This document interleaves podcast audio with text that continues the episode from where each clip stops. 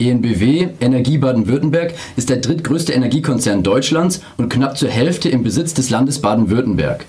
Unter anderem ist NBW Betreiberin von fünf Atomkraftwerken in Baden-Württemberg. Davon sind drei stillgelegt und zwei noch in Betrieb.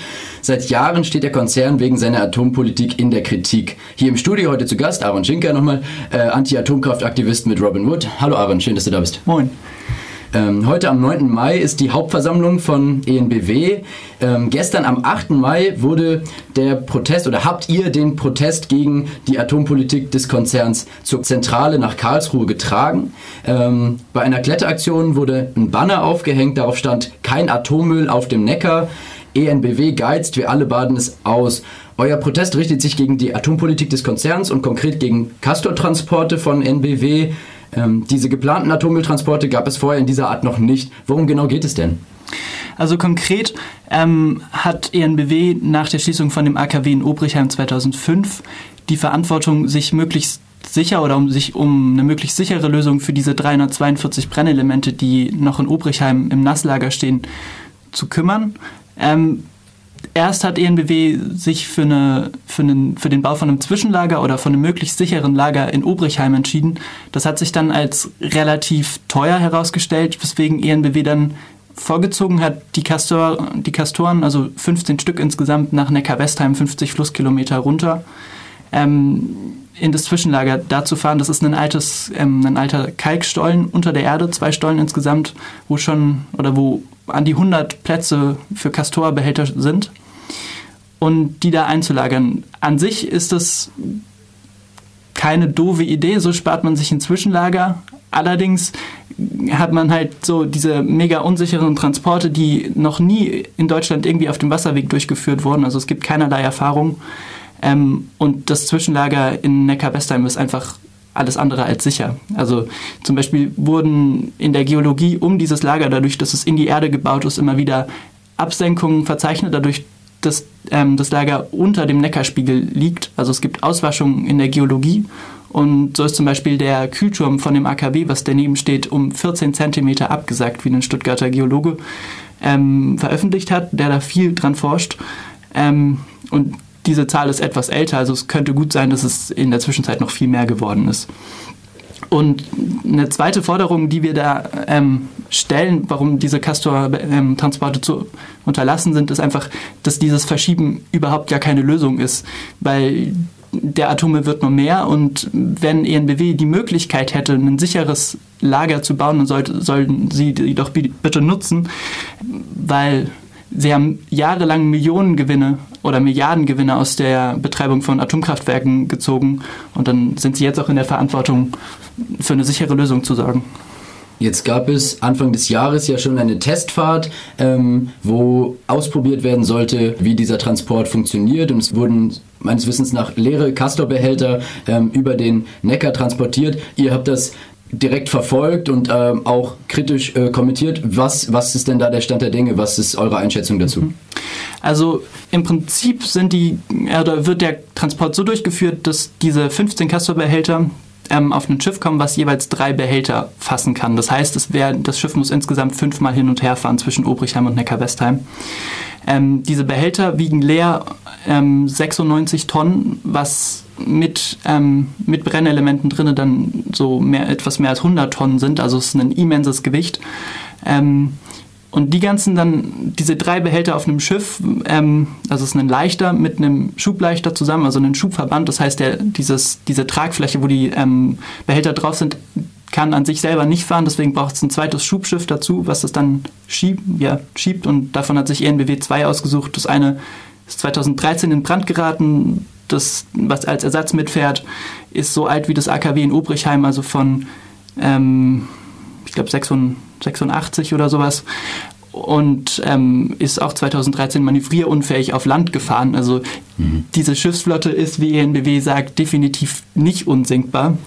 Ähm, ja, und bisher ist auch völlig ungeklärt, was bei einer eventuellen Havarie von diesem Schiff, was mit Leichtern oft passiert, das letzte Mal im Oktober 2016 auf dem Rhein, ähm, wie diese Kastoren sich erstmal im Wasser verhalten werden. Das ist völlig unerforscht und ganz also ich will mir keine Gedanken darüber machen, was passieren würde, wenn tatsächlich radioaktives Material im Neckar läge und der Neckar ist ein fließendes Gewässer durch dicht besiedeltes Land oder durch dicht gesiedelte Gebiete, ähm, der dann in den, in den Rhein fließt. Ähm, und es gibt laut unseren Infos kein Bergungsschiff von INBW. Also das kann gut sein, dass dieser Behälter eine Woche oder länger im Neckar liegt. Im Jahr 2016 hat ENBW schon keine Dividende ausgezahlt, weil sie ähm, 4,7 Milliarden Euro in den staatlichen Atommüllfonds äh, eingezahlt haben und dann äh, rote Zahlen geschrieben haben. Um jetzt die Kreditwürdigkeit und Liquidität ähm, des Konzerns erhalten zu können, äh, werden dieses Jahr Steuergelder im dreistelligen Millionenbereich in den schwächelnden Konzern gepumpt und zwar über die ähm, Neckarpri Beteiligungsgesellschaft von, äh, vom Land Baden-Württemberg, die äh, knapp die Hälfte der ähm, Aktien halten. Ähm, ihr kritisiert das. Was sind denn eure Forderungen ähm, an das Land Baden-Württemberg? Mhm. Ähm, also erstmal sollen diese Castor-Transporte, wie wir gestern verdeutlichen wollten, die sind ja noch nicht ge gefahren, dadurch, dass die Transportgenehmigung noch aussteht und es ist auch bisher total unklar, wann diese Transportgenehmigung kommen wird. Diese Transporte sollen unterlassen werden und ENBW sollte stattdessen sich lieber um die Wiederaufnahme ähm, von der Baugenehmigung für ein möglichst sicheres Lager in Obrichheim bemühen. Ähm, und ja, es ist, ist schwierig abzuschätzen oder zu sagen, wie das finanziell tatsächlich ist, dadurch, dass ENBW einfach wirklich Milliardengewinne gemacht hat aus diesen, aus diesen Atomgeschäften. Ähm, inwieweit diese Unterstützung von dem Land wirklich angebracht ist. Aber Fakt ist, dass, dass diese Transporte einfach nur ähm, rein, rein wirtschaftlich gesehen für ENBW eine super Sache sind, aber sicherheitstechnisch ein totaler Farce für die ganze Bevölkerung, die dort an der Transportstrecke wohnt.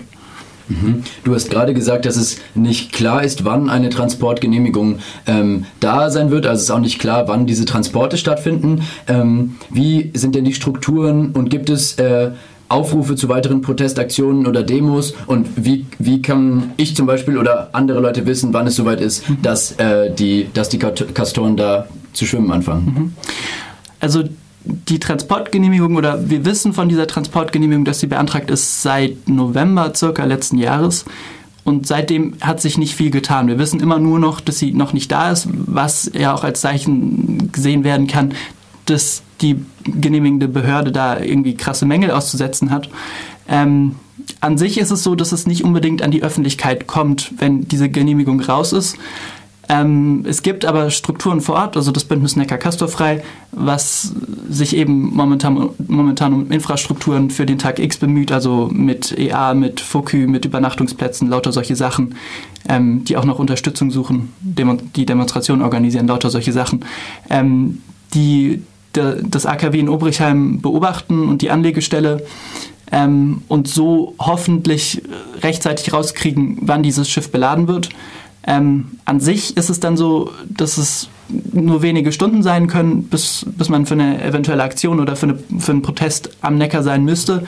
Die Strecke ist 50 Kilometer lang, 22 Brücken, sechs Schleusen. Also allein für das Schiff ist es auch nicht ganz leicht, das alles zu passieren. Also es gibt so schon genug Zeit, um sich irgendwo einzubringen. Ähm, und sollte diese Info kommen, gibt es auf der Webseite vom Bündnis Neckar Castorfrei einen sogenannten SMS-Alarm, wo man sich einfach eintragen kann, auch anonym und kriegt dann die Info, sobald irgendwas kommt auf sein Handy oder auch wie der Transport abläuft, wo das Schiff gerade ist. Genau. Und an sich hat das Bündnis Neckar Castorfrei auf Twitter ähm, auch gerade zur Stunde zu der ENBW-Hauptversammlung viele Informationen zusammengestellt, auch zu Tag X und so. Cool, also auf der, auf der Website vom mhm. Bündnis. neckar-castorfrei.de neckar-castorfrei.de. Ähm, meine abschließende Frage: Aus dem Wendland und den dortigen Anti-Atom-Protesten weiß man, dass ähm, bei Castor-Transporten ganze Regionen in Hochsicherheitsgebiete äh, verwandelt werden. Was erwartet ihr denn für den Fall eines Castor-Transportes auf dem Neckar an Repressionen, gegen Protestaktionen? Was ist da der neueste Stand? Mhm. Also in den letzten Wochen haben Umweltorganisationen, die thematisch im Zusammenhang mit diesen Castortransporten auftreten oder dazu arbeiten, Post vom sogenannten Polizeipräsidium Einsatz bekommen. Das ist in Göppingen stationiert und hat in Baden-Württemberg relativ viele ähm, verschiedene Polizeieinheiten zusammengezogen. Also darunter ist die Bereitschaftspolizei, zwei Bereitschaftspolizeien, ähm, die neuesten Wasserwerfer in Deutschland, die SEK, MEK, ähm, Hubschrauberstaffeln, Reiterstaffeln. Also es ist ein riesiges Polizeipräsidium, was für diese Transporte oder für den Schutz von diesen Transporten zuständig ist. Der Präsident von diesem Präsidium hat in der letzten Woche ähm, beim SWR bei der Heilbronner Stimme zwei Interviews gegeben oder von diesen, von diesen Medien gibt es ähm, Artikel dazu, wo ein bisschen darauf eingegangen wird, wo er sagt, dass reiner Bürgerprotest ähm, ja, solange nicht stört, passieren gelassen wird so. Ähm, Dazu kommt aber noch, dass diese Umweltorganisationen Post von diesem Präsidium, wie ich schon gesagt habe, bekommen haben, wo sie zu Gesprächen eingeladen werden. Und das sehen wir sehr kritisch, weil das aus der Zeit von Stuttgart 21 bekannt ist, ähm, womit auch ähm, gezielt versucht wurde, ähm, zivilen Ungehorsam zu kriminalisieren. Ähm, da muss jetzt geguckt werden, wie damit umgegangen wird, weil es, ja, es sind einige ähm, Organisationen oder Gruppen, von denen wir das mittlerweile gehört haben dass diese zu, den, zu, zu solchen Gesprächen eingeladen wurden. Aber an sich ist es schwer zu sagen, weil für uns als Protestbewegung ist es das erste Mal, dass auf dem Wasser eben sowas stattfindet, was aber auch als eine große Chance gesehen werden kann, einfach neue Protestformen, Aktionsformen auszuprobieren. Also eigentlich ist es ein schickes Experiment und vielleicht kann man sich auch so ein bisschen auf den Überraschungseffekt verlassen. Also ja, man wird sehen. Vielen Dank für deine Einschätzung, Aaron, und wir äh, werden bestimmt voneinander hören. Danke euch.